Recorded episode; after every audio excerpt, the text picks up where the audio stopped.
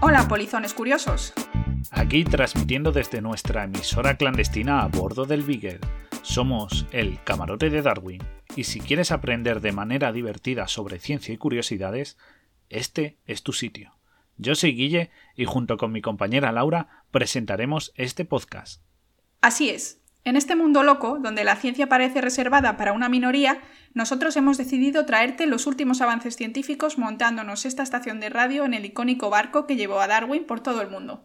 Si has escuchado nuestro capítulo introductorio, sabrás que emitimos desde aguas internacionales para haceros llegar nuestra emisora divulgativa y clandestina, pero eso no nos impedirá llegar a todos los rincones del universo para traer las noticias más interesantes. Exacto. Por lo tanto, bienvenidos a nuestro primer programa. En el podcast de hoy tenemos una ronda rápida de las últimas noticias sobre ciencia.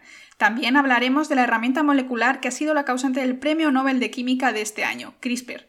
Y además analizaremos en detalle la armadura de Iron Man. Nos hemos preguntado si sería posible construir un traje similar hoy en día. También te traemos pequeñas curiosidades que no te dejarán indiferente. Esperamos que disfrutes del camarote de Darwin. Vamos con la Ronda rápida de noticias.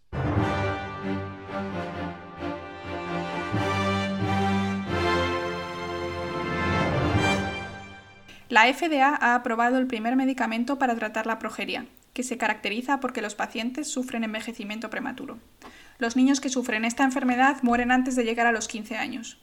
En un estudio de 144 pacientes, 62 niños tomaron Zokinvi, el nombre del medicamento de la compañía Eiger Biopharmaceuticals. Como resultado, se vio que en un seguimiento de 11 años la esperanza de vida aumentó en 2,5 años de media.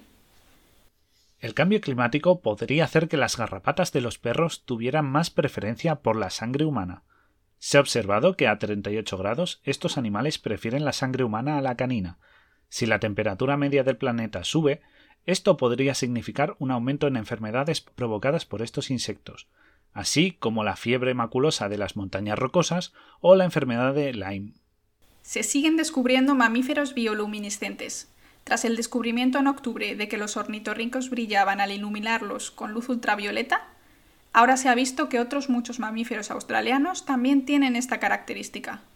Por ejemplo, el wombat y otros marsupiales de apariencia más que adorable, Habrá que seguir iluminando los museos para averiguar hasta dónde llega este nuevo descubrimiento.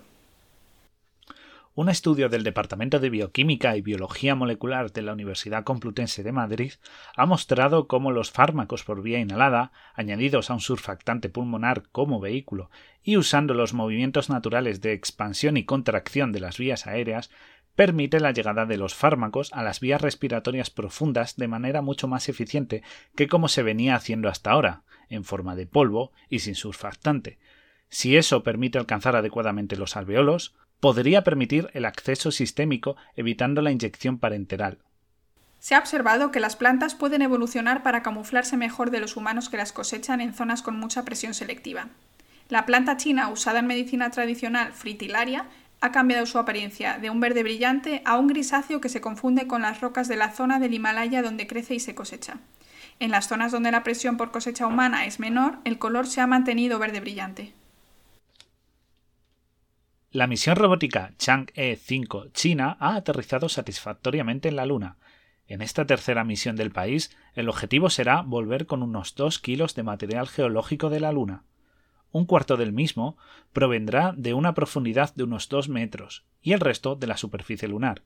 Si la misión tiene éxito, será el tercer país en traer restos lunares a la Tierra, después de Estados Unidos y la Unión Soviética.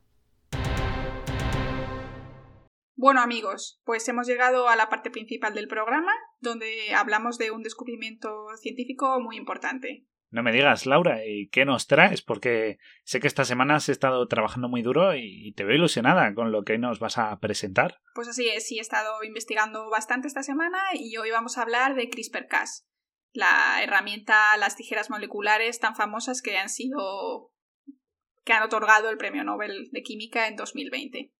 ¿Y qué nos puedes contar? Bueno, pues primero vamos a hacer una pequeña introducción para que todo el mundo esté en el mismo punto de partida y a ver si somos capaces de entender, de explicar de manera fácil cómo funciona esta herramienta llamada CRISPR-Cas. Bueno, un poquito de background, un poquito de de historia, en el 87, el español Francisco Mojica de la Universidad de Alicante descubrió que ciertas bacterias tenían en su ADN una información que creaba un sistema inmune frente a virus, ¿vale? Era un complejo que constaba de unas secuencias repetitivas con fragmentos de ADN vírico entre medias. Y eso, eso fue nuevo, eso no se sabía hasta entonces, ¿no? Estas secuencias son, los que son lo que da el nombre a CRISPR. CRISPR significa en inglés Cluster Regularly Interspace Short Palindromic Repeats, que significa, pues, eh, repeticiones palindrómicas, es decir, que se leen igual en ambas direcciones, cortas, eh, interespaciadas de manera regular y unidas en un clúster, en una zona pues específica, ¿no? Estas secuencias de ADN vírico luego se traducen a ARN y se unen a una proteína que es la proteína Cas, que es lo que llamaremos proteína efectora. Bueno, pero antes de que sigas, eh, quizá nuestros oyentes no saben exactamente lo que es una proteína efectora como tal. ¿Podrías darnos unas pinceladas para orientarles? Pues sí, proteína efectora es básicamente la que hace el efecto, la que hace el trabajo. En este caso, ella buscará al virus tratando de emparejar ese ARN que le llamamos ARN guía, para así cortar el material genético vírico y evitar la infección. Por eso lo llamamos las tijeras moleculares. Y consta de una ARN guía y una proteína Cas. Y esto ha ocasionado que años después, desde el 87 hasta el 2020, se haya dado el premio Nobel a dos eh, investigadoras en el año 2020, premio Nobel de Química. Pero me estás hablando de descubrir un sistema inmune de bacterias. Y bacterias hay muchas, es algo como muy genérico, ¿no? ¿Por qué es tan importante? ¿Qué es lo que hace que este descubrimiento se merezca un Nobel como tal? Bueno, pues eh, Emmanuel Charpentier y Jennifer Doudna han recibido este premio Nobel en este año, en 2020, porque en el 2012 consiguieron usar este sistema inmune y lo modificaron genéticamente para que en vez de cortar el ADN vírico, cortase cualquier secuencia de, ADN o ARN que ellas propusieran al complejo. Entonces, este complejo lo llamamos ribonucleoproteico porque tiene ácidos nucleicos y proteína. Entonces, a partir de ese, de ese inicio en 2012, se han descubierto muchos tipos de, de sistemas de CRISPR-Cas en diferentes bacterias, por ejemplo, con diferentes proteínas efectoras. La Cas tradicional, que es la que le sonará a nuestros oyentes, es la Cas9, porque se suele hablar de CRISPR-Cas9, pero también hay muchas. La 9 es eh, la más utilizada. Entonces, además de descubrir distintos tipos de Cas, lo que se puede hacer es modificar estas proteínas, estas enzimas, la proteína efectora, haciendo mutaciones específicas o incluso añadiendo nuevos dominios proteicos con nuevas funciones. Por lo tanto, en vez de cortar una doble hélice de ADN, existen proteínas que pueden cortar solo una hebra, o realizar cortes en diferentes áreas de la misma hebra, o introducir o eliminar un pequeño fragmento. Entonces, esto hace que básicamente la proteína haga lo que tú quieras en la secuencia diana de ácido nucleico que tú quieras.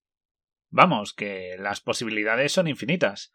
Y gracias a la ingeniería genética y al diseño de proteínas, pues se puede hacer cualquier modificación que a uno se le ocurra.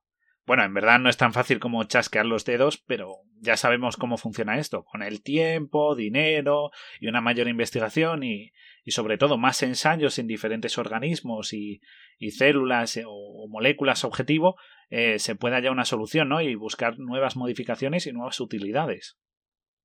Efectivamente, además lo que es muy importante es que es un sistema mucho más específico, aunque bueno, una de las, de las principales dudas y riesgos que se considera es que no es 100% eh, específico, se, se, considera que hay algún porcentaje de, de cortes o de, o de, dianas que no ocurren en la diana deseada, pero es mucho más específico que los métodos que se estaban utilizando hasta ahora en los organismos superiores, como pues células humanas o plantas, y que además es rápido, simple y multifunción, porque puedes, pues como ya he dicho, eh, cortar, eliminar, introducir, hacer mutaciones de uno o varios nucleótidos, etcétera, etcétera. Entonces, pues es una herramienta que promete mucho.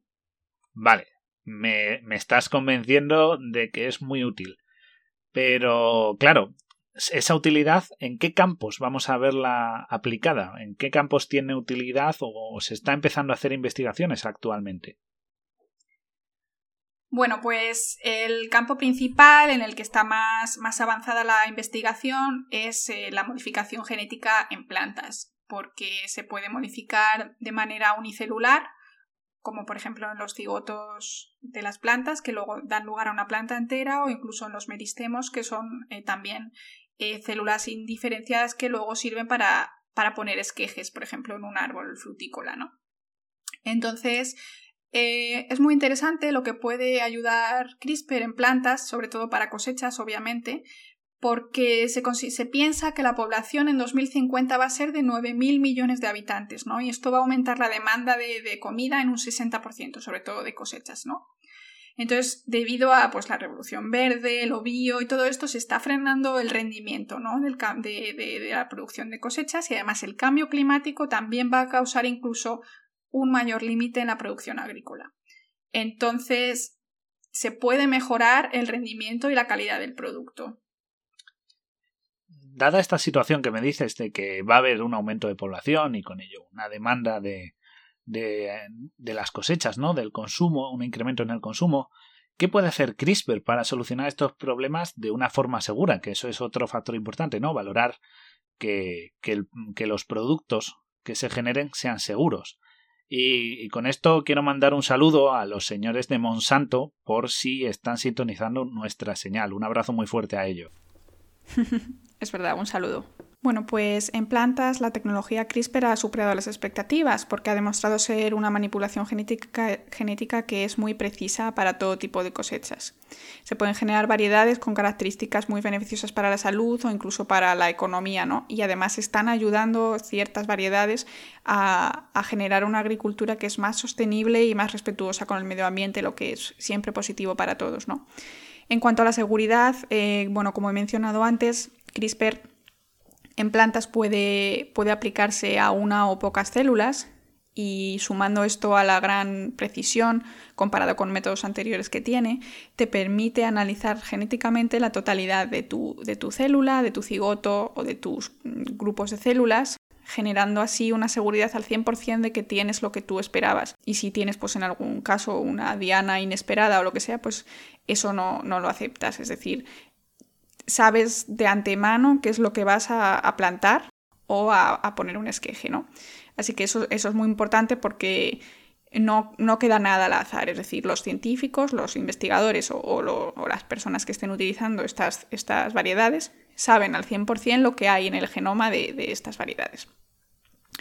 Y entonces además están investigando nuevos protocolos para la introducción de, de CRISPR que lo hacen que sea más rápido y menos costoso todavía, que también es, es importante, porque hasta ahora se utilizaba la edición genética en plantas eh, llamada HDR, que son las siglas en inglés de Homology Directed Repair, que era más complejo, con trozos de ADN mucho más grandes y daba un poco más de problemas porque no podías hacer eh, varias modificaciones a la vez y tenías que ir una por una. Entonces, con CRISPR, como hemos dicho, es una manera de, de editar el genoma muy precisa, más eficiente y más rápida que el clásico método HDR. Y también es segura.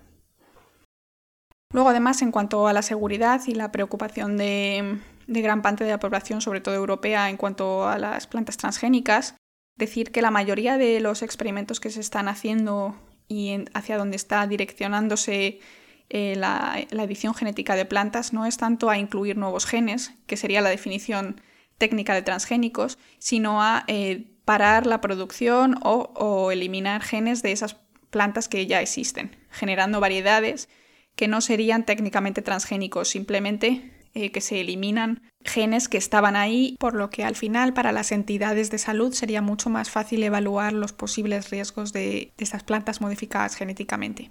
Y entre todas las posibilidades, eh, ¿puedes darme algunos ejemplos para que nuestros queridos polizones oyentes curiosos eh, puedan situarse un poco de cuáles son sus objetivos más, más próximos en el tiempo en los que podamos aplicar CRISPR? Bueno, pues mediante la tecnología CRISPR-Cas en plantas se puede mejorar pues principalmente cuatro vías eh, para la agricultura.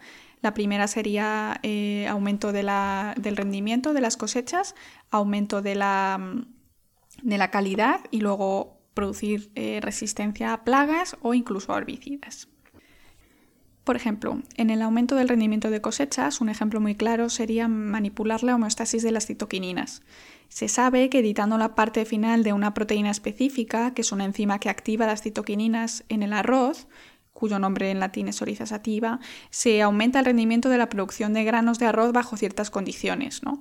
También, además, si desactivas por completo un gen del metabolismo de las, de las en el trigo, se produce una variedad con un rendimiento muy alto. Esto es muy bueno porque además consume los mismos recursos, pero produces más. Por lo tanto, la huella ecológica va a disminuir. En el caso de las frutas, un ejemplo muy claro para, para la edición de genes sería modificar los genes llamados CLV y ENO. Y esto, bueno, aumenta el tamaño de los meristemos que haces injertos, produciendo al final más cantidad de, de frutas, de frutos para recolectar. En cuanto al aumento de calidad, bueno, para poder aprovechar mejor la cosecha se ha conseguido hacer cambios que mejoran las características de estas cosechas. Un ejemplo muy, muy interesante es la producción de tileno.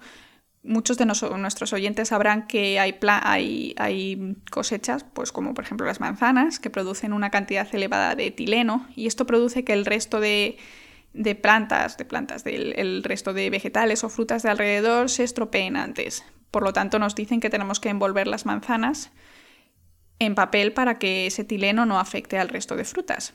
Por lo tanto, si se pudiese modificar la cantidad de tileno que producen ciertas plantas, su maduración podría retardarse o incluso retardar la maduración de otras, em, otros vegetales o otras plantas con las que se esté junto con las que se estén guardando, lo que al final pues aumenta la calidad porque mm, tiras menos cantidad de plantas, menos cantidad de, comida y se aprovecha mejor. Em, un cambio de la calidad, que no sería tanto de calidad, sino simplemente un cambio de características, sería el intento de eliminar el gluten, gluten del trigo, ¿no? Hay un laboratorio en España que ha conseguido eliminar la cantidad de gluten del trigo en un 80%. Esto no se podía hacer por métodos de recombinación de genética tradicionales porque el gluten consta de es una cantidad de, genes bastante elevada, lo que no podía permitirse hacer con, el método anteriormente citado.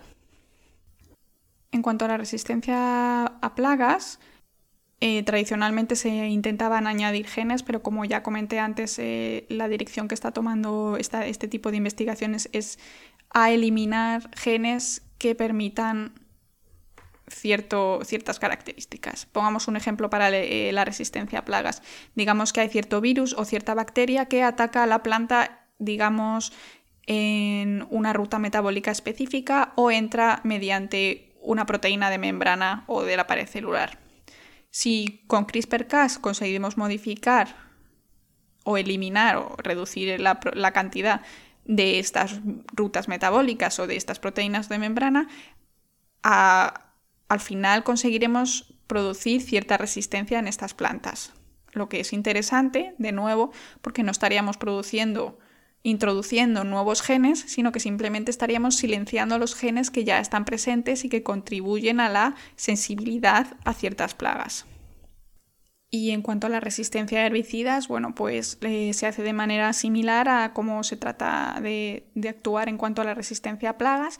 Si se sabe que un herbicida actúa en cierta, en cierta ruta metabólica, pues intenta disminuir la expresión de cierta enzima o de varias enzimas de esa ruta metabólica, impidiendo esa reacción y esa sensibilidad a los herbicidas, haciendo una cosecha resistente a herbicidas que te permite eh, utilizarlos sin atacar tu propia cosecha.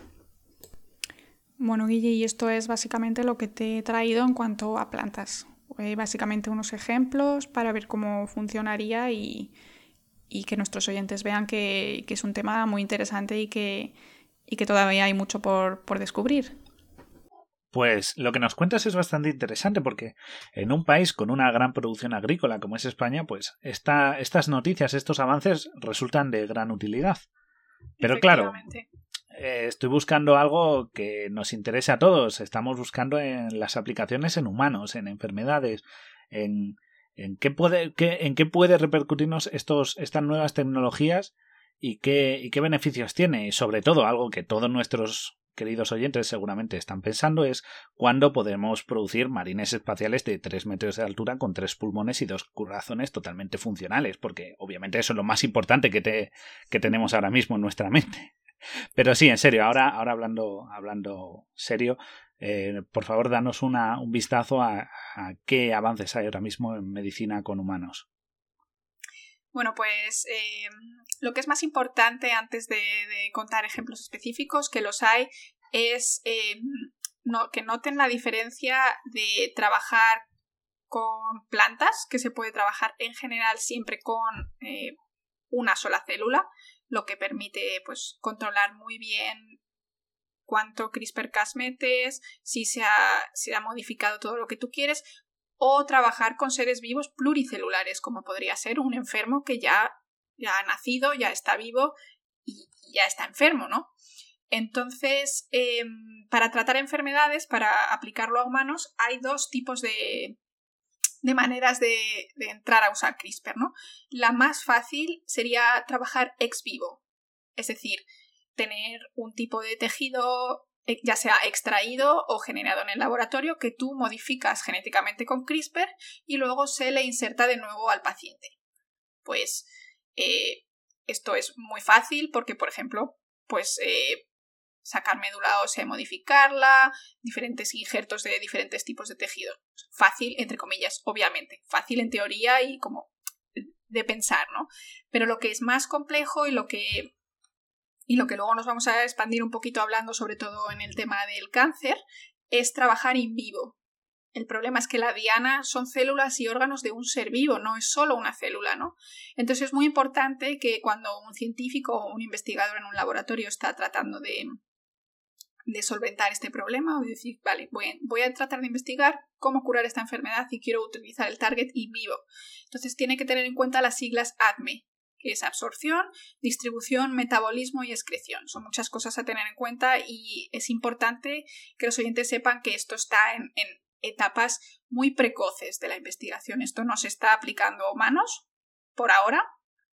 Em, todo lo que está en ensayo preclínico o buscando gente para ensayo clínico de fase 1, sobre todo ese en, en ex vivo, pero em, me pareció interesante y quería dar pues algunas, algunas ideas de cómo están pensando que esto puede funcionar. Pues lo más común es utilizar un adenovirus.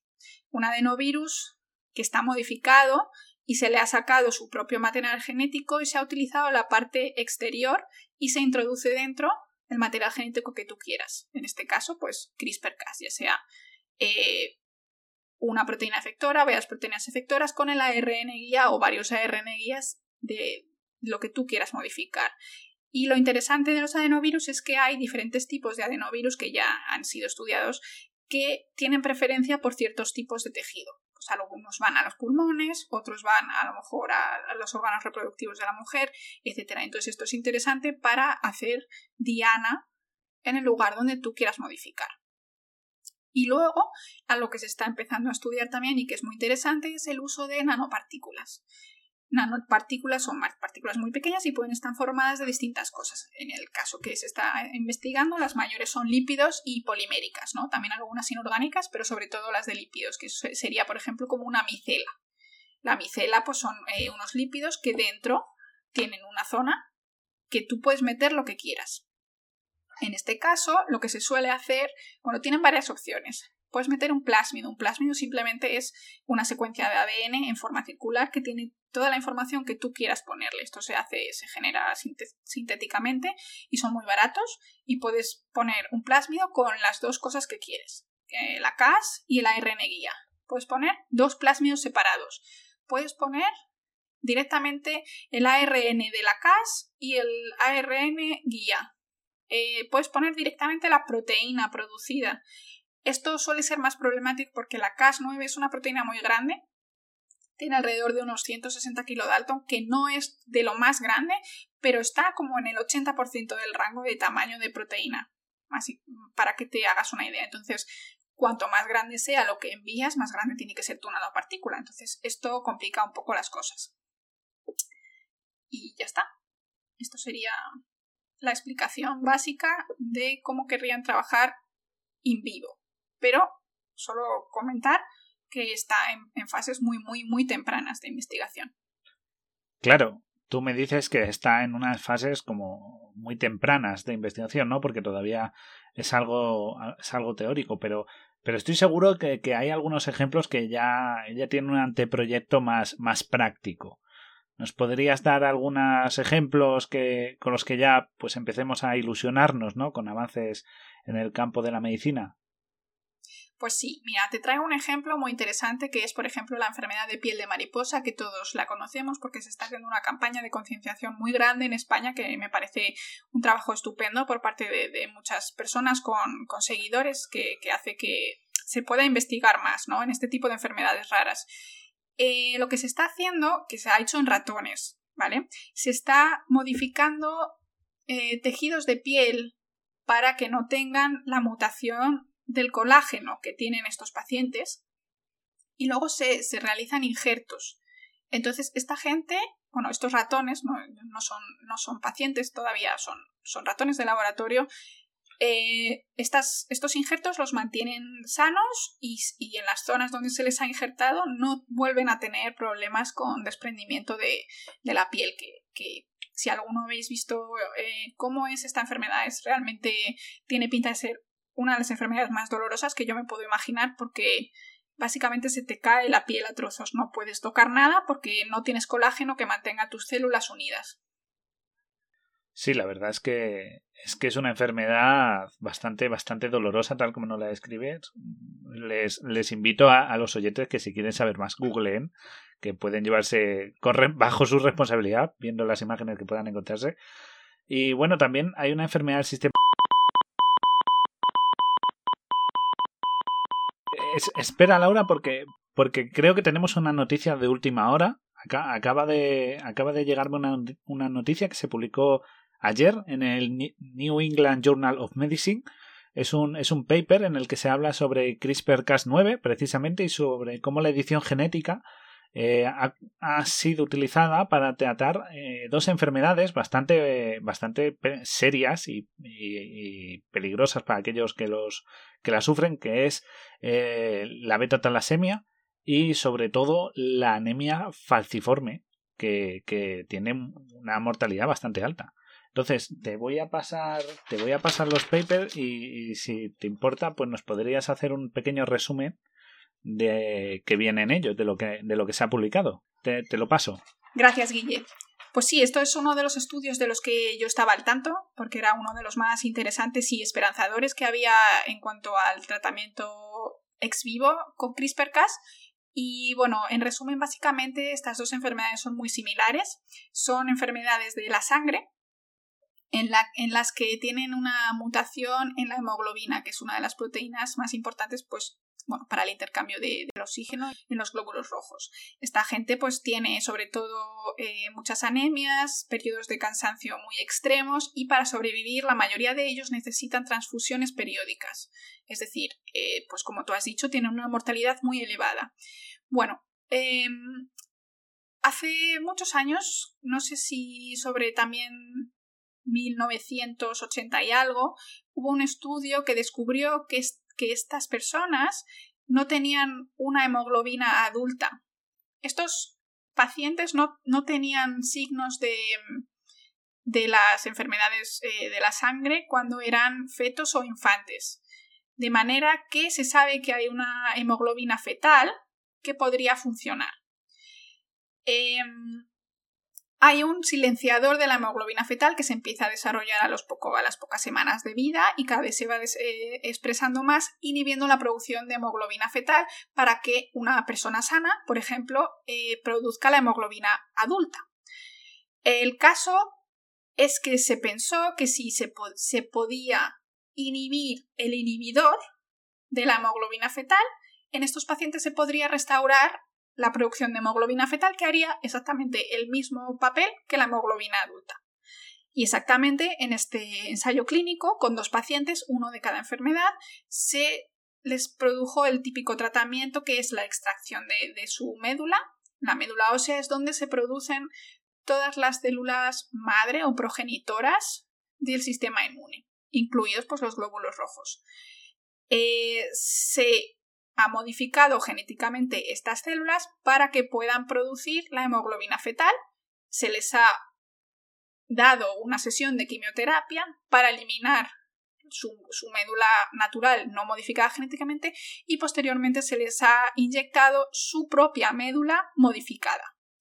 Esta manera lo que podemos eh, ver claramente es que no va a haber un, rechazo de ninguna manera, un rechazo de esta médula. Por lo tanto, la calidad de vida tras la, la autotransfusión de médula ósea es muchísimo más alta que una, que una una normal, es decir, de un, de un paciente que no eres tú, y con ese error que había en tu, en tu genética, pues solucionado. Por lo tanto, esto es una noticia maravillosa para esos pacientes con una enfermedad tan tan complicada como, como una enfermedad de la sangre que requieres estar pues cada semana básicamente o casi cada día haciendo transfusiones de sangre. Y estos dos pacientes a un año de, de las eh, del estudio clínico, o sea, de la transfusión que se del trasplante de médula que se produjo, todavía siguen teniendo la, mutación. Es decir, se piensa que ya es eh, irreversible. Es decir, que podrían considerarse curados. No están 100% curados porque solo había un, porcentaje, creo que del 80% de, de éxito de, de, cambio genético, pero es suficiente como para que estas personas no necesiten eh, obtener pues el oxígeno de otros pacientes, de, o sea, de otros pacientes de una transfusión de sangre, básicamente. Así que son buenísimas noticias y estamos muy, muy contentos. Como veis, estamos al filo de la noticia. Pero, cambiando de tema, Laura, nos has hablado de unas enfermedades que se podría decir que son raras o minoritarias, que no, no afectan a una gran parte de la población, pero hay otra que sí que afecta a una gran parte de la población, que todos incluso conocemos a alguien que la ha sufrido, como es el cáncer. Es una enfermedad que, que, es puramente genética en su origen, por decirlo así, ¿no? Ya que aparece cuando hay errores en el ADN de células de distintos tejidos u órganos y éstas empiezan a tener un efecto bola de nieve según se van multiplicando, ¿no? Porque tiene ese fallo de que empiezan a multiplicarse y a reproducirse sin parar y, causan ese efecto bola de nieve, como he dicho, de cada vez haber más y más mutaciones degenerando en, pues, los tumores y todas las consecuencias que tiene el cáncer de cada tipo. Entonces, yo creo que aquí el CRISPR puede ser clave y, me gustaría que, que, nos dijeras qué hay o qué estudios hay de CRISPR con, con cáncer. Bueno, pues efectivamente eh, esto es lo primero que le vino a la cabeza pues, al 90% o 99% de los investigadores, obviamente, porque bueno, pues, eh, afecta a muchísima gente y es una enfermedad, pues, como has dicho, puramente genética. Entonces, eh, me gustaría mencionar más que tratamientos, porque como he dicho, pues estarían en fases muy tempranas, voy a mencionar pues, un par de ideas, pero me gustaría también dar un poco de voz a la utilización de CRISPR-Cas a nivel más de laboratorio, de investigación pura del cáncer, ¿no? Entonces, eh, básicamente utilizar CRISPR-Cas para generar células que tengan un tipo de cáncer determinado, ocasionando pues mutación A, B y C o C, D, E, la que tú quieras estudiar en ese momento y ver cómo se desarrolla y qué tipos de mutaciones posteriores se producen de manera natural y utilizar esto para estudiar el cáncer. Esto puede traer eh, un beneficio enorme a la investigación y, al final, pues al tratamiento y a la mejora de la vida de los pacientes, obviamente, porque CRISPR, como ya hemos dicho, lo que permite es una velocidad mucho más elevada, con una eficiencia alta, lo que produciría un efecto de, aumento de, los resultados, de los datos que se obtienen. Antes a lo mejor se tardaba un año en producir cierto tipo de cáncer y ahora pues puedes producirlo en cuestión a lo mejor de semanas, varios a la vez, y estudiarlos pues todos a la vez. ¿Qué se puede hacer con esto? Bueno, pues además de estudiar pues las cualidades pues eh, de los órganos, de, la velocidad de replicación, todo este tipo de cosas que serían obvias, investigación básica, también puede utilizarse para ver resistencias a tratamientos. Como sabemos todos, el tratamiento del cáncer es hoy en día, bueno, cada vez menos, ¿no? pero eh, el tratamiento típico es matar moscas a cañonazos. Usamos quimioterapia, que es básicamente un veneno, un veneno metido en el cuerpo que frena pues, la replicación de todas las células, hace daño a todo tipo de células. Pero ¿qué pasa? Uno de los problemas más importantes en el tratamiento del cáncer es la aparición de resistencias. Y no solo una resistencia a un tipo de, de tratamiento, sino resistencias múltiples. Entonces, tener la posibilidad de generar de manera rápida un tipo de cáncer, porque no hay cáncer general, sino que muchos son básicamente, pues sí, de un tipo, pero muy individualizados. Te podría permitir estudiar in vitro, es decir, en, la placa de Petri o en un ratón, te podría permitir estudiar o predecir qué tipo de resistencias van a aparecer para este paciente, de manera que podemos adelantarnos y esquivar este tipo de problemas. Entonces, esto a mí me parece súper interesante. Luego también, aparte de, todo esto de estudiar, podría utilizarse el CRISPR como vehículo. Pues como tú tienes una RN guía y además puedes meterlo en las nanopartículas o en los adenovirus, como hemos hablado antes, podríamos eh, combinarlo con la quimioterapia, es decir, utilizarlo como vehículo para llevarlo solamente a las células enfermas y de manera que, que evitas los efectos secundarios de la quimioterapia, que todos sabemos que no son absolutamente nada agradables, y además concentras la, acción de estos, de estos fármacos solo donde tú quieres, en las células enfermas.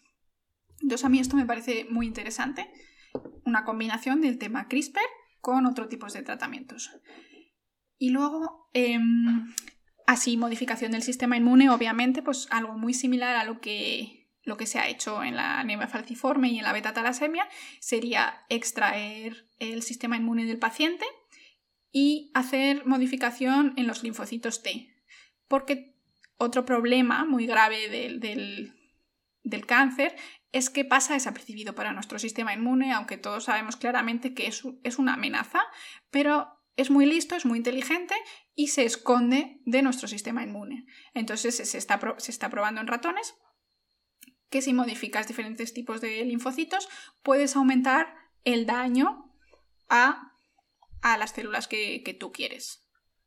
Claro, estamos hablando de, para que nos situemos un poco, de los linfocitos T. Eh, estos linfocitos son, son famosos porque, bueno, al utilizar unas moléculas que ellos emiten, que son perforinas, eliminan células sin causar una posible enfermedad autoinmune, como si, si se utilizaran los linfocitos velos, que generan anticuerpos. Entonces, claro, ese target, que serían las células cancerosas, lo reconocerían y lo eliminarían puntualmente, haciéndonos, entre comillas, una vacunación a prueba de, ¿no? Sería como una especie de vacunación contra, contra el cáncer. Exactamente. Entonces esto es interesante para todos los tipos de cáncer y luego, obviamente, pues la idea de, modificar genéticamente ciertas eh, células de tu, de tu sistema inmune y luego eh, producir un autotransplante de médula ósea. Eh, no hace falta que lo explique, pero es una idea obvia para los pacientes de leucemia, cuyo primer principal problema, tratamiento y problema es el trasplante de médula ósea. Es la única solución, pero si no hay donantes, que, tiene, que tienes muy pocos match, porque es muy específico, como todos sabemos, que desde aquí os, animamos a ser donantes de, médula, que ya no hace falta hacer básicamente nada simplemente te hacen un análisis de sangre y bueno, pues si a alguien le, le apetece hacer el bien, pues que se, que se apunte, que no, que no tenga miedo. Y entonces, pues eh, una idea muy interesante, pues es eso, modificar el, propio ADN de, los pacientes con leucemia y volver a introducir eh, la médula para eliminar esta leucemia. Entonces esto es muy interesante y supongo que están, están trabajando en ello de manera ardua, porque pues todos sabemos que afecta a muchos, a muchos niños, adultos, pero también a muchos niños. Y como último punto para el tratamiento del cáncer, quería mencionar la reparación de genes epigenéticos.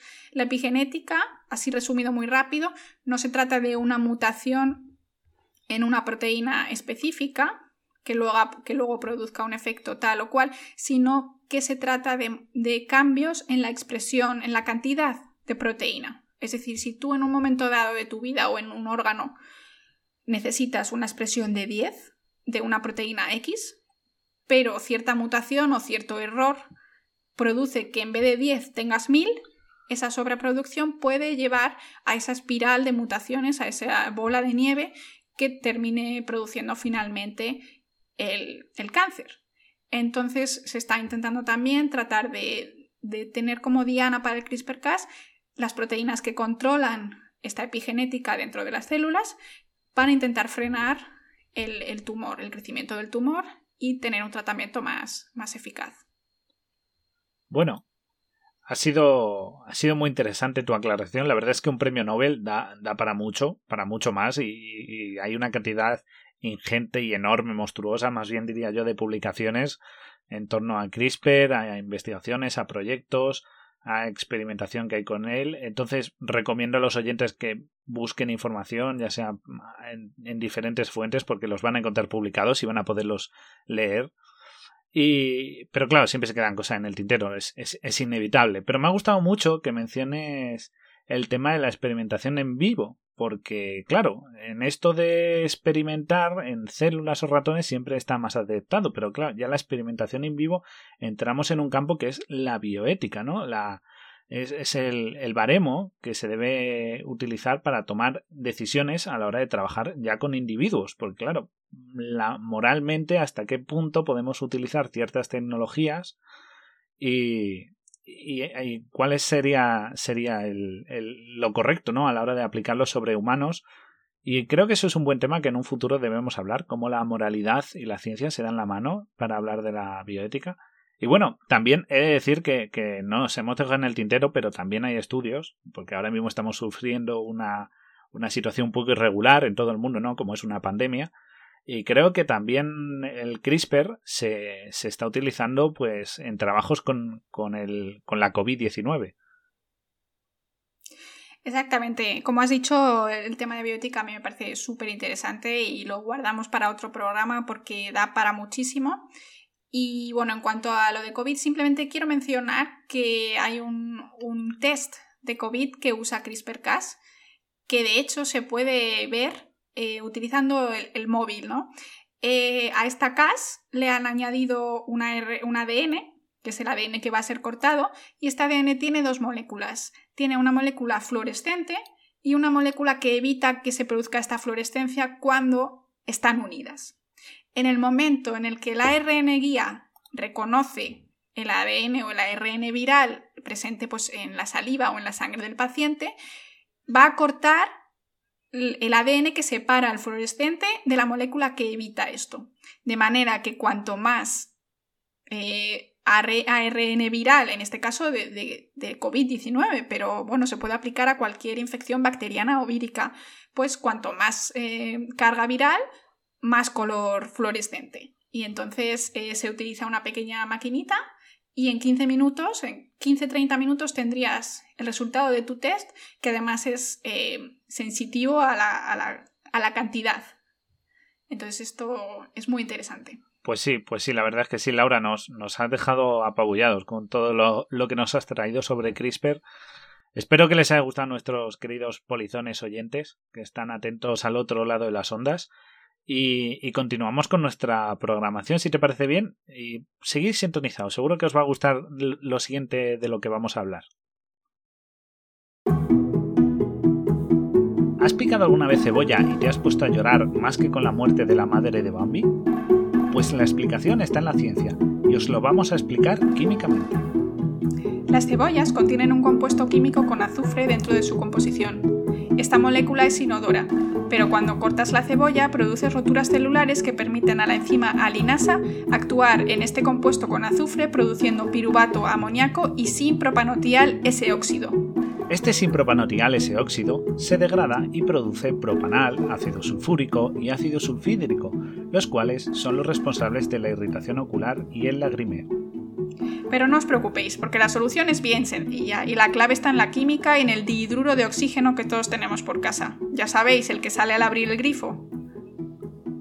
Claro, el agua, el, el H2O, ya que si mojas la hoja del cuchillo y lavas la cebolla antes de picarla, las partículas volátiles de compuestos sulfurosos se disolverán y evitaréis que viajen en el aire hasta vuestros ojos.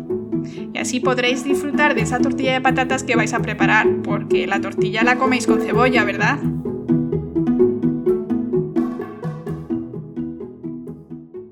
Hola Guille, ¿qué estás leyendo? Pues El diablo en la botella de Iron Man, uno de sus mejores cómics. Así me gusta, que leas sobre superhéroes que usan la ciencia en su beneficio. Bueno, sinceramente, Tony Stark es mejor alcohólico que ingeniero. Pero si tiene una armadura hecha con sus conocimientos y tecnología. ¿Eso crees? Vale, vale, vamos, vamos a darle caña al hombre de acero.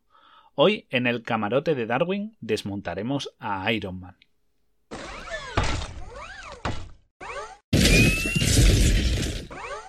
Aviso. Durante esta crítica analizaremos la armadura estándar utilizada en el universo cinematográfico de Marvel, ya que en los cómics Tony Stark dispone de armaduras tan variadas como el Hulkbuster, el Silver Centurion y la armadura de metal vivo controlada mediante sinapsis llamada Extremis, e incluso una capaz de controlar y hacer frente a la cósmicamente poderosa Fuerza Fénix. Por eso nos ceñiremos a su modelo más común. Todos sabemos que los superhéroes y la ciencia no se han llevado muy bien. Te pica una araña y te vuelves un mutante trepamuros adolescente que se dedica a ayudar a la vecindad mientras te enfrentas a un supervillano los fines de semana. Pero hay personajes sin poderes. Y en este caso tenemos a Iron Man, que ha destacado recientemente porque la interpretación realizada por Robert Downey Jr. ha conseguido que este personaje alcanzara sus máximas cotas de popularidad. Tony Stark, vamos a hablar de su alter ego, ¿no? De Tony Stark. Tony Stark es un tipo brillante, uno de los personajes más inteligentes de Marvel. Y además es un ingeniero capaz de fabricarse sus propios poderes. Pero, ¿es tan buen ingeniero? ¿Podríamos llegar algún día a ver la armadura como algo factible? Vamos a comenzar por lo obvio. La armadura. ¿Qué te parece, Laura? ¿Vemos la armadura? Bueno, ¿de qué podemos hacerla, no? Lo obvio es hacerla de hierro, como el, propio nombre indica, iron, hierro en inglés, ¿no? Obviamente no. El hierro tiene un gran problema y es que, aparte de pesar mucho, es susceptible de oxidación. Por lo tanto, vamos a buscar algo más ligero, si te parece. Y le vamos a robar el apodo a Superman y nos vamos a quedar con el hombre de acero. Porque el acero es más ligero y es a prueba de óxido. Pero vamos a hacer un pequeño cálculo rápido, ¿de acuerdo? Consideremos que la armadura cubre toda la superficie de la piel de, de nuestro protagonista, y eso en el ser humano son unos 2 metros cuadrados de piel. Si queremos una armadura de unos 2 centímetros de grosor, no, no mucho, 2 centímetros, el ancho de un dedo, pues nos plantaríamos que con unos pequeños cálculos y considerando un acero estándar que tiene una densidad de 7,85 gramos por centímetro cúbico, nos pondríamos en un peso de unos 157 kilos de, eso, de solo chapa, de algo ligerito, que tendría que cargar nuestro amigo. Pero hombre, habrá alguna alternativa, eso, eso pesa muchísimo. Claro, hay una alternativa. Vamos a, cambiar el acero, vamos a buscar otros metales, porque hay muchísimos, y vamos a buscar una aleación, una aleación de titanio con un poco de níquel, que es más ligera y casi igual de irresistente. Con una densidad de 4,5 gramos centímetro cúbico reducimos el peso a unos 90 kilos, que es algo muchísimo más ligero donde vamos a parar. Por cierto, te voy a hacer un inciso. ¿Sabes que entre los villanos de Iron Man hay un tipo de un villano de segunda división de estos que a nadie le importa que se llamaba el hombre de titanio? Obviamente era un pobre incomprendido que se aventuró a imaginar el uso de aleaciones más ligeras. Pero bueno, es normal. Eh, tiene mejor tirón comercial Iron Man que Aleación Man o Titanio Nickel Man. Es que, es que no suena bien. Pero entonces, entonces con el titanio estaríamos bien protegidos. Sí y no. Iron Man no va a llevar la armadura directamente sobre la piel. Para ello deberíamos incorporar entre la piel y la armadura, aparte para evitar rozamientos incómodos, un material absorbente, que le ayude a no sufrir el exceso de, de, los impactos en la lucha contra sus villanos, porque claro, todos esos golpes van a parar a él y no sería muy bueno que acabará magullado tras cada batalla. Por ello, vamos a buscar un, material de relleno. Vamos a buscar un material que se llama sorbotane, sorbotane, sorbecein, Y su, y su principal propiedad es que absorbe muy bien los impactos. Es una, está hecho a base de goma de poliuretano. Y fíjate si es bueno para absorber impactos, que a día de hoy se utiliza en plantillas para los pies, para reducir el impacto al correr, y resulta bastante óptimo y se ha comprobado que es de los mejores materiales actualmente para este tipo de utilizaciones, ¿no? Este amortiguamiento ocurriría, funcionaría igual que ocurre con los coches antiguos. Los coches antiguos estaban hechos de un metal muy duro, la, la, carrocería, entonces al recibir un accidente se deformaba muy poco, pero todo el impacto, toda la fuerza del impacto se transmitía al interior, resultando mucho más dañados los pasajeros.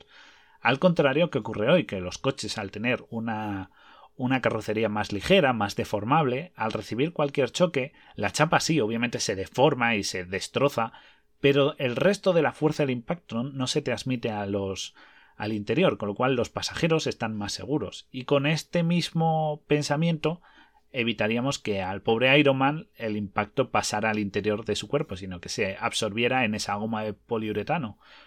Pero claro, ante algo así, esta idea tan buena de utilizar una armadura con una capa interna de material absorbente tendría un gran enemigo, un enemigo terrible contra el que Iron Man no podría hacer frente. Y es que esto no tiene capacidad de aspirante suficiente para que el pobre Iron Man no pueda, para que el pobre Iron Man no pueda vencer a, a, su mayor enemigo con esa armadura, la lipotimia, porque el pobrecillo se nos quedaría desmayado debido al calor y al no te aspirar. Bueno, pero entonces básicamente lo que tenemos hasta ahora es un mono de poliuretano debajo de una armadura de aleación de titanio. Eso sin contar lo difícil que sería incorporar un sistema de refrigeración lo bastante bueno como para que Tony no se cociera dentro de la armadura. De modo que en principio no parece muy factible la armadura como concepto. Bueno, pero a ver, como es Tony, pues vamos a dárselo como bueno y seguimos a ver si se salva por algún otro lado. De acuerdo. Ya hemos encontrado una posible armadura. Vamos a, vamos a quedarnos con esa idea, ¿no? Una armadura de titanio con una capa interna de poliuretano para absorber impactos. Así que es hora de despegar. Vamos a, vamos a arrancar el vuelo y vamos a buscar una manera de hacer que nuestro héroe vuele. Para empezar, vamos a hacer un cálculo rápido de cuánto peso llevamos ya acumulado. De momento tenemos una armadura de 90 kilos y otros 90 kilos de Tony. Ya vamos por 180 kilos, que es bastante. Y no os preocupéis, el ego de Tony Stark no pesa, no os preocupéis por eso. Una opción fácil que podríamos pensar y barata sería usar un jetpack. Es más, podéis buscar en Google a Richard M. Browning, que es un ex marine que ha creado un traje con propulsores bastante rudimentarios pero prácticos que son capaces de sostener su peso y desplazarlo hasta a 40 km hora. Incluso él mismo se ha dado el, título de The Real Iron Man y tiene su récord ahora mismo 136 km hora de velocidad. Eso sí, para ello ha tenido que saltar desde un avión y utilizar cinco turbinas para impulsarse. Pero eso es una velocidad demasiado lento, sería demasiado escasa para nuestro héroe porque él ha sido capaz de ponerse en paralelo con un F-15.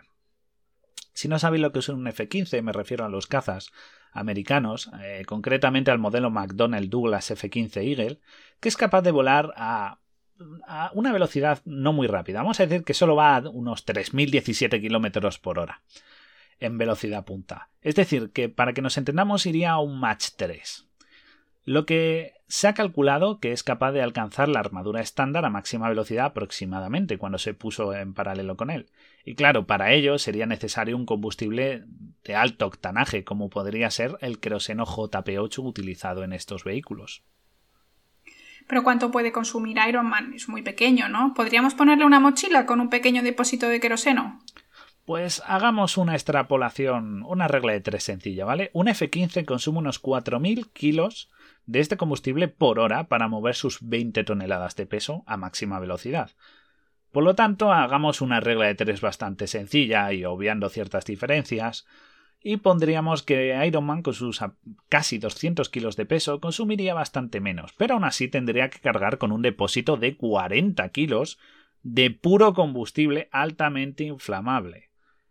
Que en mi opinión no creo que sea la mejor idea para luchar contra enemigos que quieren acabar contigo.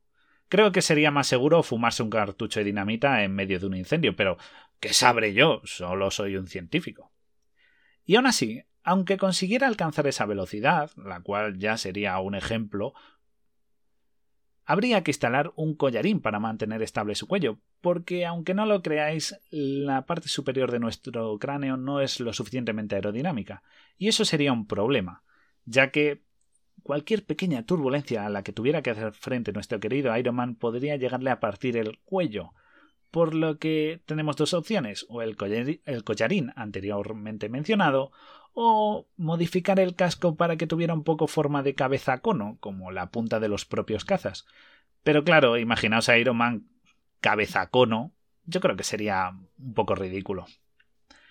Y por cierto, si a nuestro amigo le diera por hacer esas maravillosas acrobacias que hace en el aire y esas maniobras tan violentas a gran velocidad, hay que mencionar que quizás se nos podría quedar inconsciente, ya que si la fuerza centrífuga es demasiado fuerte, la sangre bombeada por su corazón no tendría suficiente fuerza y seguramente quedaría inconsciente en pleno vuelo, lo cual supondría un aterrizaje bastante doloroso.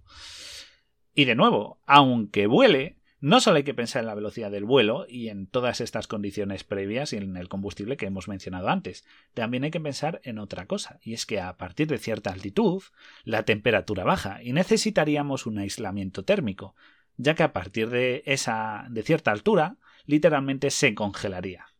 Ah, y otra cosa, también necesitaríamos presurizar toda la armadura para que pudiera seguir respirando, porque si no sufriría hipoxia y mal de altura, y terminaría también de nuevo quedando inconsciente y cayendo al vacío y estrellándose en algún campo de patatas. Pues la verdad es que según esto que cuenta no suena muy seguro, pero si quisiéramos hacer un traje para nosotros y volar, ¿qué podríamos hacer? Podríamos intentar hacer algo un poco más sencillo. Podríamos tirar por un motor turbofan, que es el que se utilizan en las turbinas de avión, prácticamente sería instalarle una turbina de avión en la espalda y utilizar en vez de combustible, utilizar algún tipo de energía más alternativa, energía eléctrica directamente sobre ello, para que volara a una velocidad un poquito menor, eso también habría que mencionarlo, y sería recomendable no volar muy alto para evitar esos problemas que hemos dicho, la presurización y la bajada de temperaturas. Entonces, esto haría que fuera un poquito más factible, aparte al utilizar energía eléctrica, pues contaminaríamos menos y reduciríamos la huella de carbono de nuestro héroe. ¿Pero de dónde sacamos esa energía eléctrica? De acuerdo, hablemos de la fuente de energía. Ante esto, Iron Man tendría la opción de enchufar su armadura a cargar como hacía en el pasado mientras se sienta a leer un libro. Aunque claro, estar esperando tres horas a que se cargue tu armadura, pues no resulta muy práctico podríamos pensar en algo más ecológico, en energías renovables. Vamos a pensar en paneles solares que podríamos instalar sobre su armadura. Pero lo malo es que los paneles fotoeléctricos suelen ser bastante frágiles y se le romperían al luchar, y aparte dependen bastante del clima, por lo que no es la mejor idea para tener un sustento eléctrico constante. A menos, no sé, que Iron Man se dedique a repartir el bien en Málaga. Pero a ver, Guille, ahora estarán todos los aficionados pensando, a ver, ¿qué pasa con el reactor ARK que Iron Man lleva en el, que Iron Man lleva en el pecho? Porque sale, sale claramente en la película, además. Pues es una buena idea. Eh, me gusta que me hagas esta pregunta, porque es un reactor de fusión que, según él, es capaz de generar la suficiente energía para mantener su armadura. Pero, claro, ¿eso actualmente existe? Pues la respuesta es sí. Existe el proyecto ITER, es un, es un motor de fusión termonuclear desarrollado en Francia y es capaz de generar una gran cantidad de energía de calidad y con unos rendimientos bastante altos y con muy poco combustible, con combustible muy sencillo. Es un proyecto en el que a día de hoy está trabajando Europa, China, India, Estados Unidos, Japón y Corea del Sur. La buena para los que no estén muy puestos en geopolítica. Y es un, es, un, es un proyecto realmente ambicioso porque tiene como objetivo proveer de energía limpia y barata a todo el mundo. Este reactor de fusión, como os he dicho, es un reactor de fusión nuclear de plasma que utiliza el hidrógeno como combustible, y lo que se intenta emular es una reacción similar a la del Sol. Mediante la fusión del hidrógeno, el reactor lo que produciría es helio y una gran cantidad de energía. Para ello, se está utilizando un reactor ruso modelo Tokamak, que lo mantiene contenido y alejado de las paredes, este hidrógeno en, reacción, en fusión, mediante unos campos magnéticos. Pero claro, el problema es que actualmente el prototipo tiene el tamaño de un edificio. Pero bueno, vamos a hacer un esfuerzo, ¿vale? Yo voy a intentar ser buena gente y vamos a hacer un esfuerzo y vamos a suponer que el avance de las tecnologías hará que este edificio con este generador se reduzca a un tamaño del, de, del del pecho de Iron Man, ¿no? Me parece bien, porque además, si alguien puede hacerlo, pues no puede ser otra persona que Tony Stark, ¿no? Claro, vamos a ponernos en que nuestro genio, y estoy haciendo gesto de comillas, eh, conseguiría esta hazaña. Pero en el hipotético caso, vamos a, pensar que este motor, este pequeño reactor, eh, Iron Man se lo coloca directamente sobre el pecho. Y ahí es cuando la cosa no va es tan fácil.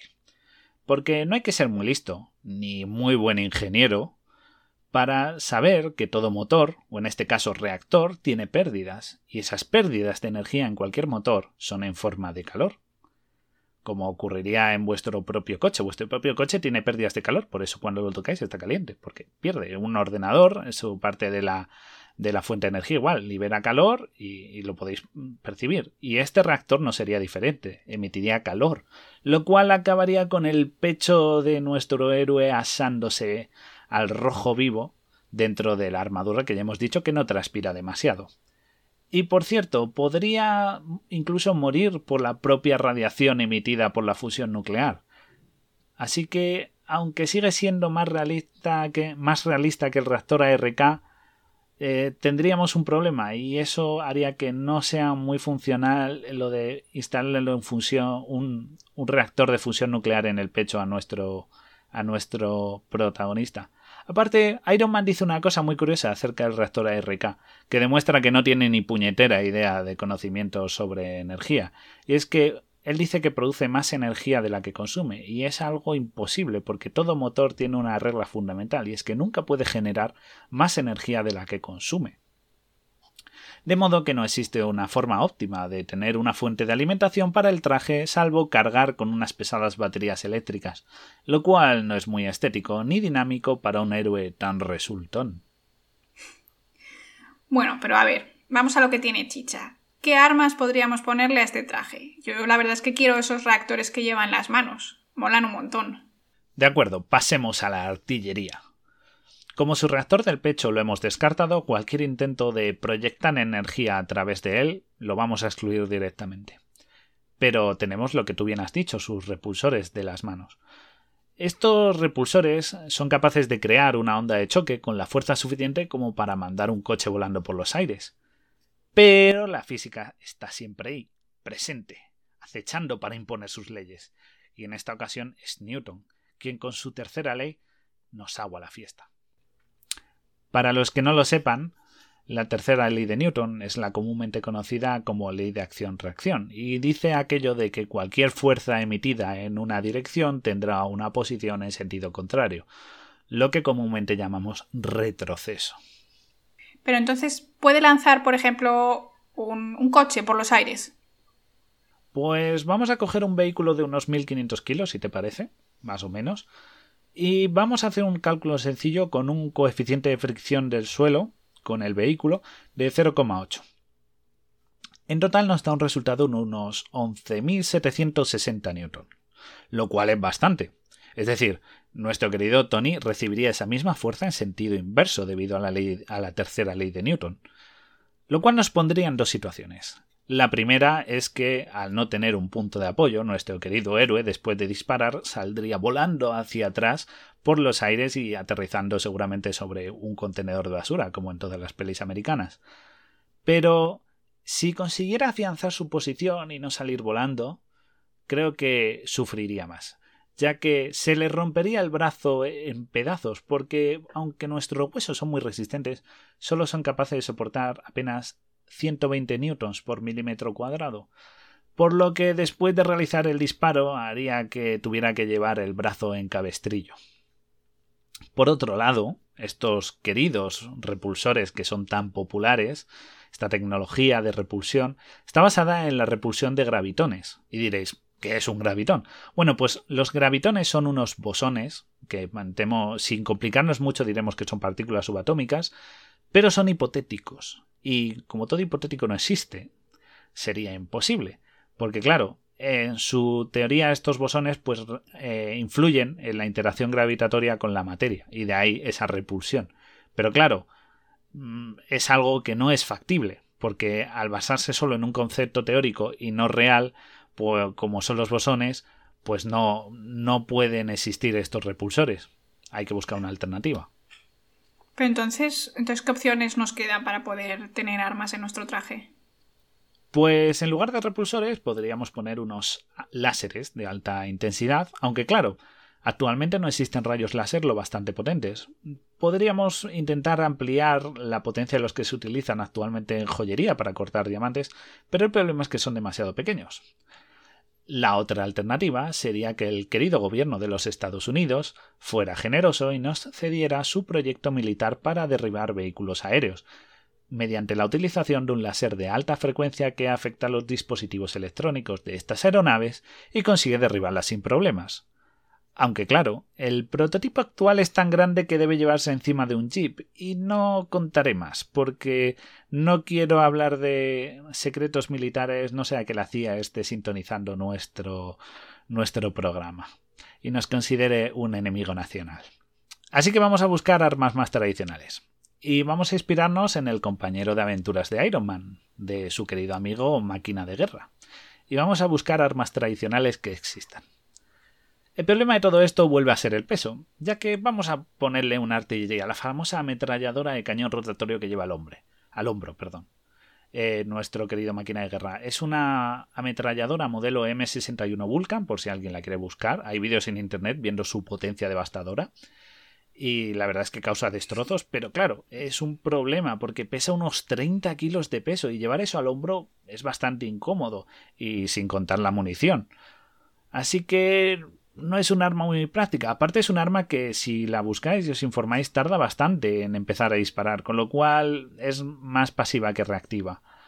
Por otro lado, podríamos intentar instalarle unos subfusiles en los brazos, de un modelo sencillo, un modelo Mac 11 con munición de 9 milímetros, pero claro, el problema es que cada uno de estos subfusiles pesa en torno a un kilo con 60 y eso sin contar de nuevo con la munición, que se nos iría otro par de kilos y debería llevar varios cargadores. Así que seguramente le costaría bastante levantar los brazos, además de con el peso añadido de la armadura. Y si buscáramos algo más pesado, como fuera un misil, un misil antitanque, podríamos pensar en un arma que existe que se llama el FGM-148 Javelin, que es un misil antiaéreo, es utilizado por las fuerzas militares de los Estados Unidos, está bastante difundido su uso, pero el problema es que pesa 12 kilos y además mide un metro de longitud. Y habría que añadir otros 6 kilos del sistema de lanzamiento, con lo cual debería llevar como unos 20 kilos a la espalda solo para lanzar un único misil, ya que sería un disparo único. Y tendríamos que de nuevo calcular ese retroceso que tiene en lanzar un misil. Pero bueno, no todo son malas noticias he encontrado algo que sí es real y nos funcionaría, a la maravilla. Y sería una armadura con un exoesqueleto incorporado. Eh, actualmente, no sé si lo habéis, os habéis informado o lo conocen nuestros oyentes, pero existen los exotrajes. Los exotrajes son un tipo de, de armazón que se pone por encima del cuerpo y lo que permite es levantar pesos y tener una gran movilidad a la vez de ofrecer una gran una potenciación, ¿no? Una gran potenciación de la fuerza física. Voy a hablar del modelo más actual, del cual también podéis googlear y buscarlo, que se llama Raytheon XOS2. Y este arnés lo que hace es que incrementa la fuerza y reduce el desgaste de las extremidades inferiores, lo cual puede permitir que, por ejemplo, nuestro héroe levante grandes pesos y tenga más fuerza a la hora de cargar su armadura. Pero bueno, este, es, perdón, este exoesqueleto es muy frágil y, al igual que el láser anteriormente mencionado, está bajo el desarrollo de la Agencia de Proyectos de Investigación Avanzados de Defensa de Estados Unidos, conocida como DARPA. Así que, de nuevo, es un proyecto militar bastante digamos, bastante todavía en desarrollo y bastante secreto. Así que nuestro héroe tendría dos problemas. O dispone de un armamento que es físicamente imposible y que no existe, o un armamento tradicional no superior al que ya puede proporcionar un tanque o un avión y además le pesaría un montón. Pero Guille, en la peli sale un casco super guay, la verdad que tiene como una especie de inteligencia artificial. ¿Esto se puede imitar de alguna manera? Ni el casco es de verdad. Todo lo que es Iron Man es pura fantasía. Ni siquiera el casco es factible.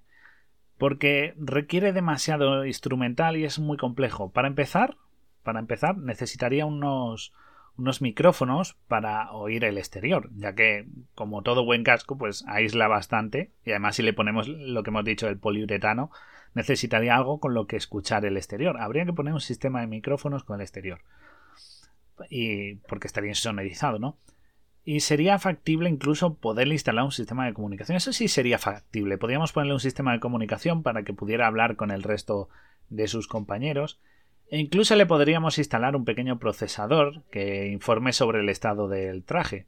Aunque bueno, eso supondría un pequeño problema porque habría que informatizar todo el traje entero. Pero bueno, vamos a omitir eso, porque claro, si no, es que nada, nada nos saldría bien. Pero claro, el peor problema que tiene Iron Man es algo en lo que nadie ha pensado, y es la visión. Porque claro, si tú te fijas, la máscara frontal de Iron Man está muy próxima a su rostro. Y claro, eh, él no puede ver a través de los pequeños agujeritos que hay en su máscara. Él tiene que ver todos, ve todo el exterior. Entonces, para ello habría que instalar una pequeña microcámara. Hasta ahí sería factible una pequeña cámara que transmitiera en directo lo que él está viendo. Eso sí que, sí que podría ser factible. Pero hay una cosa con la que no ha pensado, con la que no ha, no ha contado, y es que los ojos, eh, a esa distancia tan cercana, no son capaces de enfocar la pantalla que tienen delante, entonces no vería nada. Y por eso, por ejemplo, lo vemos en las actuales gafas de realidad virtual. ¿ah? Por eso lo vemos actualmente en las gafas actuales de realidad virtual, que entre los ojos y la pantalla hay cierta distancia, para que nuestros ojos puedan enfocar la imagen que están viendo, con lo cual la máscara tampoco sería muy funcional y por ello el casco. En cuanto a la inteligencia artificial, hay inteligencias artificiales que sí ya tienen cierta capacidad de respuesta, pero serían muy básica y obviamente no estarían a la altura de Jarvis y Yocasta. Aunque bueno, estaría divertido ir a Iron Man de pedirle cosas a Siri, como Siri, por favor, dispara mis misiles. Estaría bastante gracioso. Jo, pues entonces nada funciona, menudo chasco. Es que es lo que tiene cuando te enfrentas a la ciencia, porque de esta manera hemos podido ver cómo el héroe más realista de la Casa de las Ideas no es más que un ingeniero de pega que desconoce cómo funciona la física elemental. Aunque hay algo cierto, si pudiera fabricar esta armadura, Solo un multimillonario como él podría pagar un traje de cerca de 8 millones de dólares y seguir pagando el mantenimiento que supondría mantener la operativa después de cada batalla. Con esto hemos demostrado que hay algo más poderoso que los superhéroes. La ciencia, amigos, la ciencia. Efectivamente, Guille.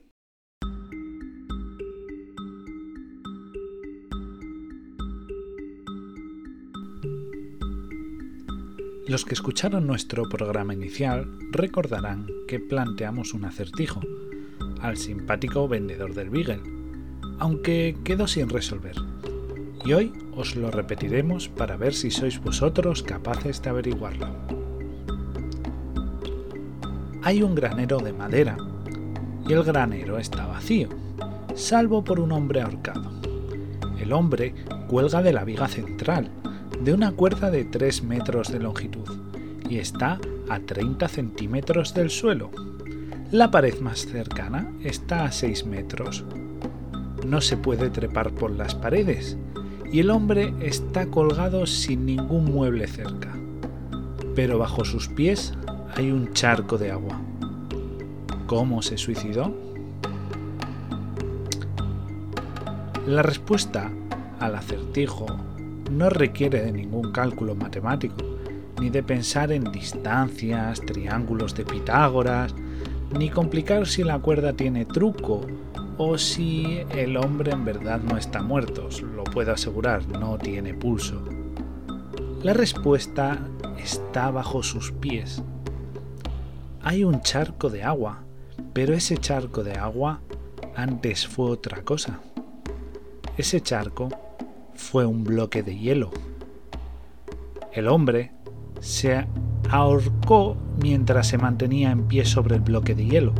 Solo tuvo que esperar mientras éste se fundía bajo sus pies, llevándolo poco a poco hacia la muerte. Una muerte lenta y no muy cómoda, pero sin duda bastante intrincada. ¿Lo habíais acertado?